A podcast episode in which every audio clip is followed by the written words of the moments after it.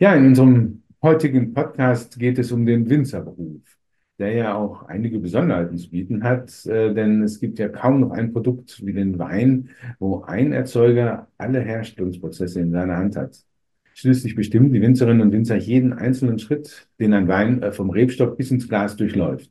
Entsprechend vielseitig und abwechslungsreich sind die Arbeitsfelder, auf denen sie sich tagtäglich bewegen. Ebenso breit muss aber auch die Ausbildung für den Winzerberuf aufgestellt sein. Wie diese in der Praxis aussieht und welche Voraussetzungen man dafür mitbringen sollte, darüber sprechen wir heute mit Dr. Christian Hill. Er ist im Leitungsteam der Berufsschule Dienstleistungszentrum ländlicher Raum, kurz DLR Rheinpfalz, und kennt sich bestens aus mit der Ausbildung zum Winzerberuf. Mein Name ist Ernst Büscher, ich bin Pressesprecher hier im Deutschen Weininstitut und habe während meiner Winzerlehre vor vielen Jahren selbst schon mal die Weinbauschule besucht und äh, ja, freue mich von daher ganz besonders, auf das heutige Gespräch. Hallo, Herr Dr. Hill.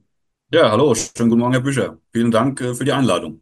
Ja, gerne. Wir freuen uns, äh, mit Ihnen jetzt als ja, stellvertretenden Leiter der Berufsschule für die Ausbildung der Winzerinnen und Winzer in der Pfalz zu sprechen. Und ähm, gerade schon angesprochen, wie schafft man es so, diese komplexen Anforderungen, die an den Winzerberuf gestellt werden, zu vermitteln? Wie läuft so diese Ausbildung jetzt in der Praxis ab? Ja, prinzipiell ist die Ausbildung, ja, wie in, in Deutschland üblich, im, im dualen System organisiert. Das heißt, ein Teil, ein wesentlicher Teil der Ausbildung läuft auf praktischen Ausbildungsbetrieben, also praktisch wirtschaftenden Betrieben und ein Teil, ein etwas kleinerer Teil, läuft dann eben bei uns in der Berufsschule. Ähm, die Aufgaben sind letzten Endes so verteilt, dass wir in der Berufsschule für die Vermittlung von Allgemeinwissen äh, verantwortlich sind oder zuständig sind und äh, dementsprechend auch für die Fachtheorie und das fachpraktische Wissen dann letzten Endes auf den Betrieben vermittelt wird und idealerweise greift das eine ins andere. Idealerweise sind die Inhalte aufeinander abgestimmt. Es gelingt uns nicht immer, ähm, aber zunehmend besser. Ähm, und somit können wir gewährleisten, dass quasi im Rahmen der Ausbildung sämtliche Tätigkeiten, die auf den Betrieben anfallen und notwendig sind, bei uns auch dementsprechend nochmal thematisiert und vertieft werden. Mhm. Und das ist aber jetzt nicht so wie in anderen Berufen, dass man so einmal die Woche in die Berufsschule kommt, oder? Nee, bei uns äh, im landwirtschaftlichen Bereich ist es so organisiert, dass die Berufsschule in Blockform stattfindet und äh, wir haben so einen Drei-Wochen-Rhythmus. Das heißt, die Schülerinnen und Schüler oder Auszubildenden sind dann zwei Wochen auf den Ausbildungsbetrieben und eine Woche bei uns in der Schule. Das äh, Ganze wiederholt sich zwölfmal äh, im Jahr. Also zwölf Wochen finden bei uns an der Berufsschule statt plus dann noch eine äh, weitere Woche auf der Deula, das ist in, in Rheinland-Pfalz in Bad Kreuznach ist die Institution ähm, angesetzt. Ähm, das ist das, ja, ich glaube, die Abkürzung lautet äh, Deutsches Institut für äh, Landtechnik. Ähm, da gibt's also nochmal ganz spezifische äh, fachliche Inhalte, theoretische ähm, Kurse, als auch dann fachpraktische Anwendungen für die Landtechnik. Das fängt beim Getriebe an, geht über Motoren äh, bis hin dann auch zu Anbautechnik, äh, Pflanzenschutzgeräten etc. pp. Und damit mit diesen 13 Wochen ist quasi das äh, ein, ein Schuljahr abgebildet. Mhm, mhm. Und ich glaube, so im Herbst ist das ja, glaube ich, gibt es da nochmal Sonderregelungen, ne? Weil dann im Herbst sind ja die Winzer immer besonders stark eingespannt. Genau, genau. Ähm, was stellt uns zunehmend auch vor äh, Probleme? Also traditionell gibt es bei uns noch zusätzlich zu den normalen ähm, Herbstferien die sogenannten Leseferien, wo die Schülerinnen und Schüler in der Regel für ja, drei Wochen auch nochmal vom Berufsschulunterricht freigestellt werden. Das heißt, in der Zeit findet kein Berufsschulunterricht statt, weil das ist ja die heiße Phase letzten Endes ne, im, äh, im Jahresablauf eines Weinbaubetriebes, was da schief läuft. Ne, da hat man quasi das ganze Jahr letzten Endes dran zu knabbern. Und ähm, deshalb dürfen die Schülerinnen und Schüler dann in dieser Phase ausschließlich den Betrieben zur Verfügung stehen und äh, da dann die praktischen äh, Erkenntnisse sich aneignen, die dann im Nachgang auch wieder in der Schule natürlich aufgearbeitet werden, ganz klar. Mhm. mhm. Und ähm, jetzt ist ja, sag ich mal, in den meisten Ausbildungsberufen ist man ja in, während der ganzen Lehre in einem Lehrbetrieb. Wie sieht es da im Weinbau aus? Ja, dadurch, dass die Weinbaubetriebe ja äh, sehr unterschiedlich aufgestellt sind. äh, Es gibt Betriebe, die haben ihren Schwerpunkt im Weißweinbereich, im Rotweinbereich. Es gibt Betriebe mit Steillagenweinbau. Äh, Es gibt Betriebe, die haben ihren Schwerpunkt vielleicht in der Sektherstellung. Und äh, da hat sich auch in der Historie so ein bisschen herausgebildet, dass in der Regel in jedem Ausbildungs, äh, in jedem Ausbildungsjahr, wir sprechen ja auch wieder von der dreijährigen Ausbildung, Regelausbildungszeit, dass aber in jedem Ausbildungsjahr mitunter dann ein anderer Ausbildungsbetrieb besucht wird, um da einfach neue Erkenntnisse äh, und andere Spezifikationen der Betriebe kennenzulernen. Mhm. Das ist in der äh, Realisation nicht immer ganz so einfach, ist auch äh, vom Berufsbildungsgesetz äh, her etwas kritisch gesehen, weil normalerweise die Ausbildungszeit in einem Betrieb ähm, absolviert werden soll, um zu verhindern, dass Auszubildende dann im Anschluss Probleme hätten, gegebenenfalls einen neuen Ausbildungsbetrieb zu finden. Hat es aber in der Vergangenheit nicht gegeben, dass die Leute dann auf der Straße gestanden hätten. Und ähm, insofern hoffe ich, dass, dass wir auch da in Zukunft Lösungen finden, dass man einfach die Vielfalt, ne, die es im Weinbau gibt, dass man die auch während seiner Ausbildungszeit dann erleben kann. Hm, Und das ist ja auch möglich quasi auch über Anbaugebietsgrenzen hinweg. Das heißt, ich muss jetzt nicht in der Pfalz irgendwie bleiben, um da die, wenn ich da in zwei Betrieben arbeiten möchte, aber wenn ich beispielsweise sage, ich gehe mal an die Schneillagen, in die Schneillagen an der Mosel und in die Flachlagen in der Pfalz oder so, um da beide Arbeitssysteme sozusagen mal kennenzulernen, das ist auch, auch möglich. Das ist durchaus möglich, sogar äh, in ein anderes Bundesland zu gehen, dass man sagt, okay, ich mache jetzt das erste Ausbildungsjahr vielleicht irgendwo heimatnah, ne, damit äh, die, die Fahrzeiten vielleicht nicht so groß sind. Geht das zweite Jahr dann unter Umständen nach Württemberg und das dritte Jahr komme ich dann wieder zurück oder mache das dritte Jahr ganz woanders. Also diese Möglichkeiten ähm, gibt's Mhm. durchaus. Ja. Die Weinbranche ist ja auch eigentlich untereinander sehr gut vernetzt und das äh, ja sogar auch international. Wie sieht denn das äh, in der Ausbildung aus? Ja, da sind wir also auch äh, sehr stolz drauf, dass wir zwei, äh, zwei Partnerschulen in Europa haben, nämlich einmal die Weinbauschule in Krems äh, seit vielen, vielen Jahren und, äh, und noch viel länger die Weinbauschule in Mâcon-d'Availlé in Burgund.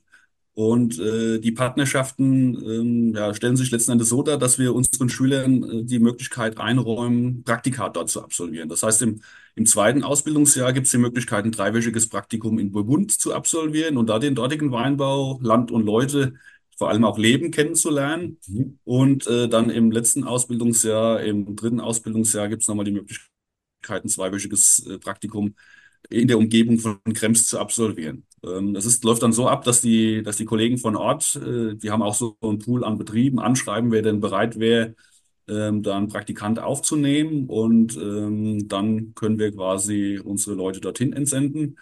Äh, mit Frankreich gibt es dann auch einen Rückaustausch. Ja, dann äh, unser, unsere äh, Schülerinnen und Schüler fahren dann in der Regel im Mai dorthin und im Juni gibt es dann den Gegenbesuch.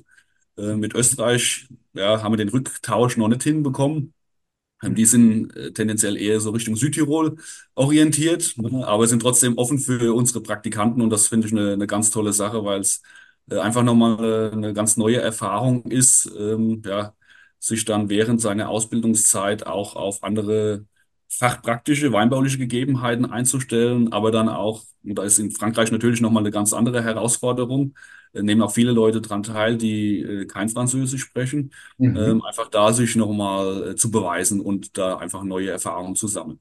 Ich habe nach, nach meiner Ausbildung ein Vierteljahr in ähm, Burgund auch gearbeitet Mhm. und das war für mich eine unglaublich bereichernde Zeit. Also ich kann das nur empfehlen, sowas äh, zu machen und das wird wahrscheinlich auch ganz gut angenommen, oder?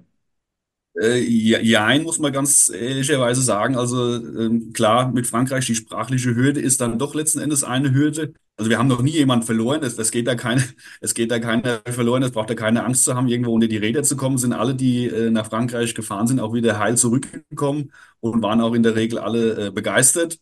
Äh, Zumal die, die Fahrzeuge, die dann zurückkamen, meistens schwerer beladen waren als die Fahrzeuge, äh, als sie hingekommen sind. Ne? Also viele, viele flüssige Mitbringsel, die dann äh, den Weg zurückgefunden hatten.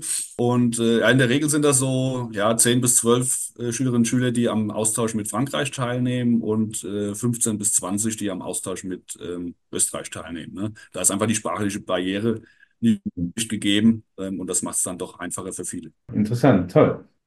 Ja, das ist ja auch eigentlich toll für den ja, Auszubildenden, ne, dass man da dann wirklich so eine breite Basis dann auch bekommt. Welche Voraussetzungen sollte man denn als äh, Auszubildender mitbringen, wenn man den Winzerberuf erlernen möchte?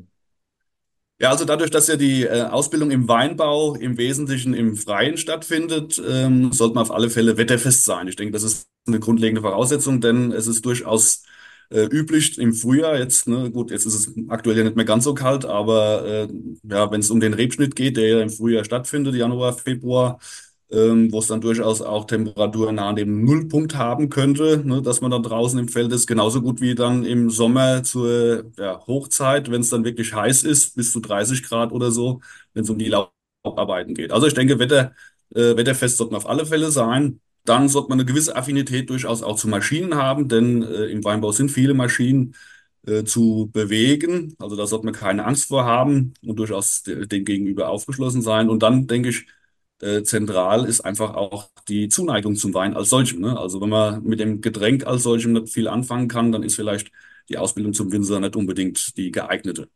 Hm. Ja, man muss ja sehen, es geht ja dann auch im Keller ja auch noch mal weiter, ne? Da ist ja auch Genau. viel Technik, äh, die da ja auf die Winzer zukommt, ne? Genau, genau.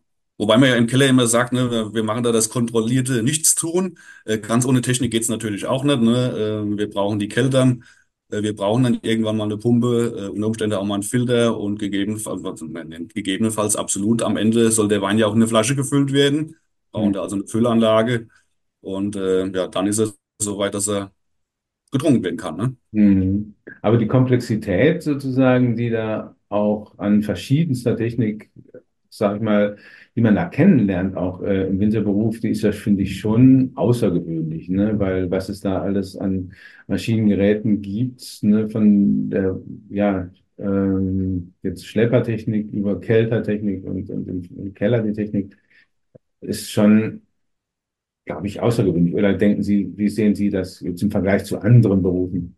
Also die Komplexität äh, ist auf alle Fälle gegeben, denn äh, wir haben ja quasi alles von, vom ersten Schritt der Produktion an, ne, also quasi vom Pflanzen des ersten Rebstockes, bis der dann überhaupt mal äh, dahin kommt, dass er Trauben äh, trägt, ne, bis dann hin zur Ernte, äh, sämtliche Teilschritte, die da betreut werden müssen, von der Ernte über die Verarbeitung, sprich Kälterung und dann die Vergärung, ähm, bis zur Füllung. Und letzten Endes ist es ja damit auch nicht getan, denn der Winzer, der seinen eigenen Wein vertreibt, der muss ja auch dann äh, ein Marketing-Spezialist letzten Endes sein, um dann auch äh, seinen Wein verkaufen zu können. Ne? Hm, Das hm, ist in der Ausbildung, ähm, der Vermarktungsteil gehört zwar auch zur Ausbildung dazu, ähm, nimmt aber einen etwas äh, untergeordneten Teil ein im Vergleich zur Traubenproduktion und zur Kellerwirtschaft, weil ja äh, äh, das Ziel der Ausbildung ist, mh, eine Fachkraft letzten Endes heranzubilden und jetzt dann im nächsten Schritt durch Fortbildungsmaßnahmen dann den Betriebsleiter, der dann auch äh, der ja, Spezialist letzten Endes für den Verkauf ist. Also die wenigsten ähm, Auszubildenden, die eine Ausbildung zum Winzer durchlaufen haben, werden dann später auch au- mit der Ausbildung als solches im Verkauf arbeiten, sondern sind dann erstmal eher in dem produktionstechnischen Bereich unterwegs. Ah ja. Hm, Sollte man denn eigentlich jetzt irgendwie aus einer, oder muss man aus einer Winzerfamilie stammen, um den Winzerberuf zu lernen? Oder kann man das auch, sag mal, ohne diesen weinbaulichen Background? Also es ist nicht, es ist nicht zwingend notwendig, aus der Weinbaubranche zu kommen. Im Gegenteil, Ähm, wenn dem so wäre, hätte die Branche als solches schon ein aktuelles Problem. Denn ähm, die Zahl der Betriebe wird zwar weniger, die im, im Weinsektor unterwegs sind, aber ähm, die, die Fläche, die bewirtschaftet wird, ist ja nicht kleiner geworden. Im Gegenteil, wird ja tendenziell eher ähm, etwas größer. Und somit gibt es einen ganz hohen Bedarf an qualifizierten Arbeitskräften, der einfach, äh, ich sage jetzt mal, durch eigenen Nachwuchs nicht gedeckt werden könnte.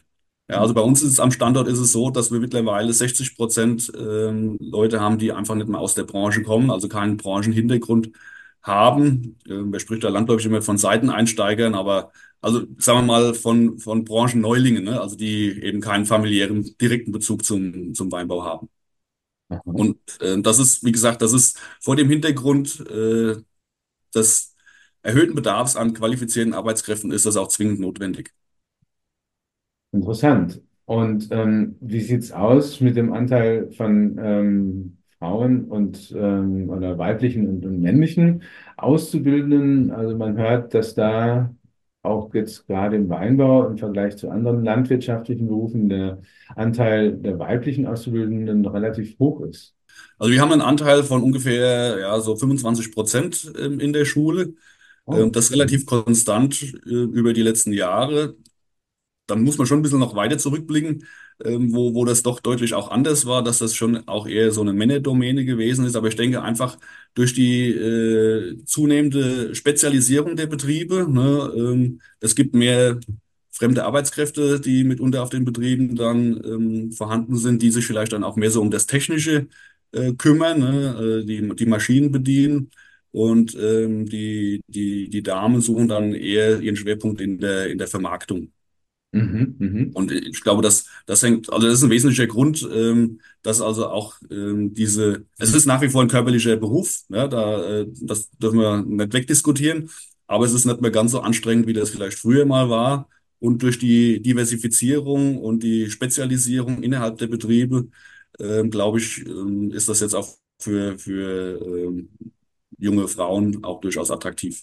Ja, es gibt ja genug, die dann eben auch Spaß am Schlepperfahren haben, ne? Und äh, oder auch im Keller gerne äh, mitwirtschaften. Und man sagt ja auch, Frauen hätten fast noch eine bessere Sensorik als die Männer. Ja, genau, das äh, wird so landläufig gesagt, ja. Ja. Ähm, ja, sehr schön. Und ähm, an wen muss man sich jetzt wenden, wenn man eine Winzerausbildung beginnen möchte? Ja. Ähm, also prinzipiell gibt es ja ein Berufsbildungsgesetz, in dem zu, äh, drin steht, äh, dass die für die Ausbildungsberuf oder für die Ausbildung äh, die entsprechende zuständige Stelle der Ansprechpartner ist. Äh, zuständige Stelle steht auch in dem Gesetzestext drin, sind die entsprechenden Kammern. In unserem Fall in Rheinland-Pfalz haben wir eine Landwirtschaftskammer und die wäre quasi der Ansprechpartner. Äh, die Landwirtschaftskammer organisiert quasi alles rund um die Ausbildung ähm, steht er auch in engen Kontakt mit den Ausbildungsbetrieben. Er kennt auch die Ausbildungsbetriebe an. Also auch so ein Ausbildungsbetrieb oder ein Betrieb, der gerne ausbilden möchte, äh, muss gewisse Qualifikationen äh, mitbringen, um dann auch äh, überhaupt ausbilden zu dürfen. Ähm, das heißt, das ist deren Geschäft und dann die ganze Abwicklung des Ausbildungsvertrages, Organisation der Prüfung. Ähm, dann gibt es parallel dazu noch überbetriebliche Ausbildungsmaßnahmen, die ähm, teilweise von der Landwirtschaftskammer organisiert werden. Also erster Ansprechpartner ist äh, in unserem Fall die Landwirtschaftskammer. In Rheinland-Pfalz gibt es eine Landwirtschaftskammer, in Baden-Württemberg gibt es zum Beispiel keine Landwirtschaftskammer, da läuft es dann über die Regierungspräsidien. Also es ist ein bisschen unterschiedlich äh, geregelt, wer der Ansprechpartner ist. Und äh, bei der Landwirtschaftskammer, wenn man dann Interesse hat, ähm, gibt es dann auch Listen mit den Ausbildungsbetrieben, weil man nicht ohnehin schon äh, einen Betrieb im Auge hat, äh, mit dem man im Vorfeld schon mal Kontakt hatte. Dann wird also da ein Ausbildungsvertrag geschlossen und äh, die, die Kammer überwacht dann quasi alles Weitere. Äh, dann gibt es auch zwei Prüfungen, die im Rahmen der, äh, der Ausbildung zu absolvieren sind. Einmal die Zwischenprüfung nach ungefähr der Hälfte der Ausbildungszeit, also in der Regel im, im zweiten Ausbildungsjahr, wenn wir von der dreijährigen Ausbildung sprechen, und dann dementsprechend noch die, die Abschlussprüfung am Ende. Das wird alles eben von der, von der Kammer organisiert und am Ende stellt die dann auch das Prüfungszeugnis aus. Mhm. Und wir als Schule, äh, wir als Schule sind dann eben der duale Partner. Äh, wir laufen so ein bisschen außen, äh, außen vor, stehen aber da auch in sehr engen Kontakt sowohl ähm, ja, zur Kammer als solches als auch zu den Ausbildungsbetrieben um ähm, ja, den Erfolg der, der Ausbildung dann gemeinsam zu gewährleisten. Mhm. Man kann aber auch die Ausbildung verkürzen, glaube ich, auf zwei Jahre, oder? Genau, genau. Also die Möglichkeit gibt's auch für äh, diejenigen, die schon mit einer, einem abgeschlossenen Abitur ähm, in die Ausbildung einsteigen, beziehungsweise äh, eine andere Ausbildung absolviert haben. Bankkaufmann, Bäcker, also da geht quasi alles. Mhm. Ähm, da kann man dann die Ausbildung auf zwei Jahre verkürzen und schenkt sich quasi ähm, das erste Schuljahr, steigt dann quasi ins zweite äh, Schuljahr ein. In die, wir sprechen immer von der Grundstufe, das ist das erste Ausbildungsjahr, die Fachstufe 1 und die Fachstufe 2. Man steigt dann, dann dementsprechend in die äh, Fachstufe 1 ein. Mhm. Also nur noch zwei, zwei Schuljahre. Ja. Ähm, wir sprachen ja gerade schon mal über den Blockunterricht. Vielleicht noch eine Nachfrage. Wie, wie viele Wochenstunden hat man denn Unterricht eigentlich dann, wenn man so diese Woche in die Schule geht? Ja, also das ist, äh, in der Regel sind das äh, tatsächlich ähm, acht Stunden Unterricht von montags bis donnerstags und freitags nochmal sechs. Ne? Also dann kommen wir auf äh, 4 mal 8 ist 32, ne? Äh, ja, knapp 38 Stunden Unterricht. Äh, das variiert mal, aber äh, so als, als Faustzahl kann man das durchaus ähm, annehmen. Mhm. Also das ist quasi wie eine Vollzeittätigkeit, die man Genau, im, im äh, Betrieb, wo man seinen praktischen Teil ähm, absolviert, richtig. Also absolviert. es, es, es wird ja auch die Ausbildungsvergütung, die die Ausbildungsbetriebe zahlen, wird ja auch für die Zeit der Berufsschule weitergezahlt. Ne? Also es ist quasi Arbeitszeit. Jetzt gibt's ja, der Beruf, Winzerberuf haben wir gemerkt, ist ja in der, sag mal, Ausbildung und überhaupt ähm, von den Anforderungsprofilen sehr vielseitig. Wie sieht es dann hinterher mit den Arbeitsfeldern aus, wo Winzer arbeiten? Sind die dann ebenso vielfältig? Gut, also im Wesentlichen findet man die Winzer natürlich in Weinbaubetrieben, ne? Ähm, vielleicht auch noch in den Kellereien. Äh, wobei da gibt's ja noch einen, einen artverwandten Beruf, der des äh, Weintechnologen, also früher des Weinküvers, äh, dessen Mhm. Tätigkeit fängt ja quasi an der Kellertür an. Also der äh, ja, startet quasi mit der Traubenverarbeitung. Ähm, Mhm. die gehen auch bei uns in die Berufsschule. Ähm, und das sind eigentlich auch dann die prädestinierten ähm, Kollegen, die äh, in, in, in großen Kellereien dann anzutreffen sind. Mhm. Ähm, aber je nachdem, äh, wie die, wie die jungen Absolventinnen und Absolventen sich auch fort- und weiterbilden, gibt es vielfältige Tätigkeitsbereiche. Das kann durchaus sein bei der Verwaltung, ähm, dass man da tätig wird. Das kann sein im vor- und nachgelagerten Bereich, ne, ähm, Zulieferer. Ich sage jetzt mal Stichwort Reifeisen, ohne äh, da jetzt Werbung machen zu wollen. Aber Mhm. dass man da auch äh, in dem Bereich als, als beratende, äh, ja, kaufmännische Kraft dann tätig wird. Also da Mhm. gibt es äh, relativ viele Einsatzmöglichkeiten auch. Mhm. Es gibt ja auch noch einiges an Weiterbildungsmöglichkeiten im Winzerberuf und äh, in Neustadt ja auch nochmal eine Besonderheit, was, sag ich mal, die Kombination von, von Studium und Ausbildung betrifft. Ne? Also im Prinzip gibt's ähm, zwei, zwei Möglichkeiten der, ähm, der Weiterbildung oder generell in den, in den Winzerberuf einzusteigen. Entweder ich mache das klassisch über die drei Jahre Ausbildung oder eine verkürzte Ausbildung über zwei Jahre, hatten wir eben auch schon drüber gesprochen. Ähm, oder ähm, ich nehme quasi den direkten Weg über die äh, akademische Schiene. Ja, Mhm. ähm, ein Studium. Und dann gibt es zwischendrin quasi äh, noch die, die Möglichkeit eines dualen Studiums.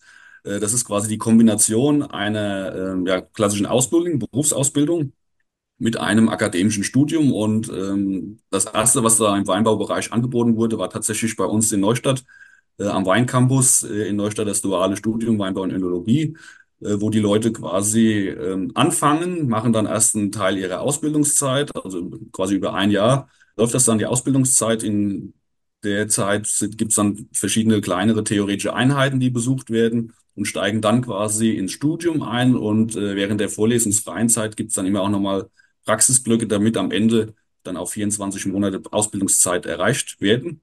Und äh, am Ende hat man dann, wenn man die Prüfung schafft, die Abschlussprüfung, hat man dann quasi seinen, ja, seinen Gehilfenbrief einerseits. Und äh, wenn man dann quasi das Studium abschließt, dann hat man auch noch seine Bachelorurkunde, hat also quasi einen Doppelabschluss und Mhm. ähm, hat das Ganze eben nicht nur theoretisch kennengelernt, sondern auch eine praktische Ausbildung dazu gemacht, was für die potenziellen Arbeitgeber natürlich ein ganz großer Vorteil ist, wenn die Leute nicht nur theoretisch wissen, wie man eine äh, Pumpe anschließt oder einen Filter packt, ne?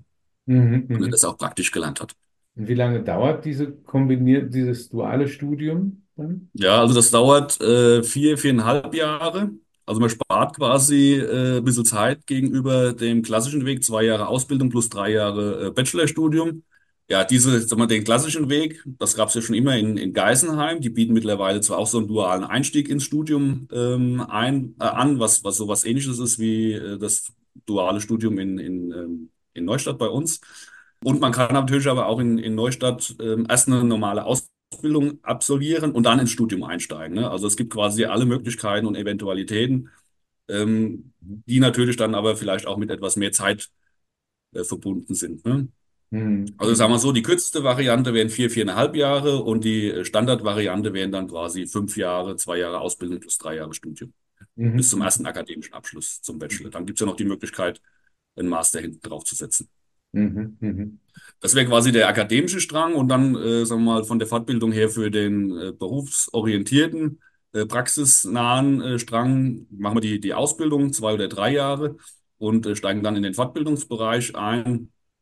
Das wäre dann entweder die, die einjährige oder zweijährige Fachschule mit dem Abschluss. Einjährige Fachschule ist der staatlich geprüfte Wirtschafter, der Abschluss. Die zweijährige Fachschule schließt das erste Jahr ähm, einjährige Fachschule mit ein. Und dann sattelt sattelt man da noch ein zweites Jahr drauf und hat dann den Weinbautechniker als, ähm, als Abschluss staatlich geprüft. Oder parallel dazu ähm, gäbe es noch die Möglichkeit, sich zum Winzermeister, Winzermeisterin fortzubilden. Mhm. Das sind Mhm. letzten Endes die Möglichkeiten. Und ähm, ja, Stellenausschreibungen, die wir quasi wöchentlich auch bekommen in die Schule, weil Betriebe händeringend Leute suchen. Die suchen immer quasi alles. Ne? Also da ist letzten Endes egal, äh, welchen Abschluss man äh, vorzuweisen hat. Wichtig ist, dass die Leute äh, fit sind. Ja? Also die guten Leute kommen immer unter. Gute Leute bleiben nie lange auf der Straße und da ist egal, ob jetzt einer äh, ja, Weinbautechniker ist, Winzermeister oder einen Bachelor vorzuweisen hat. Mhm, mhm, mhm. Also Berufsaussichten sind gut.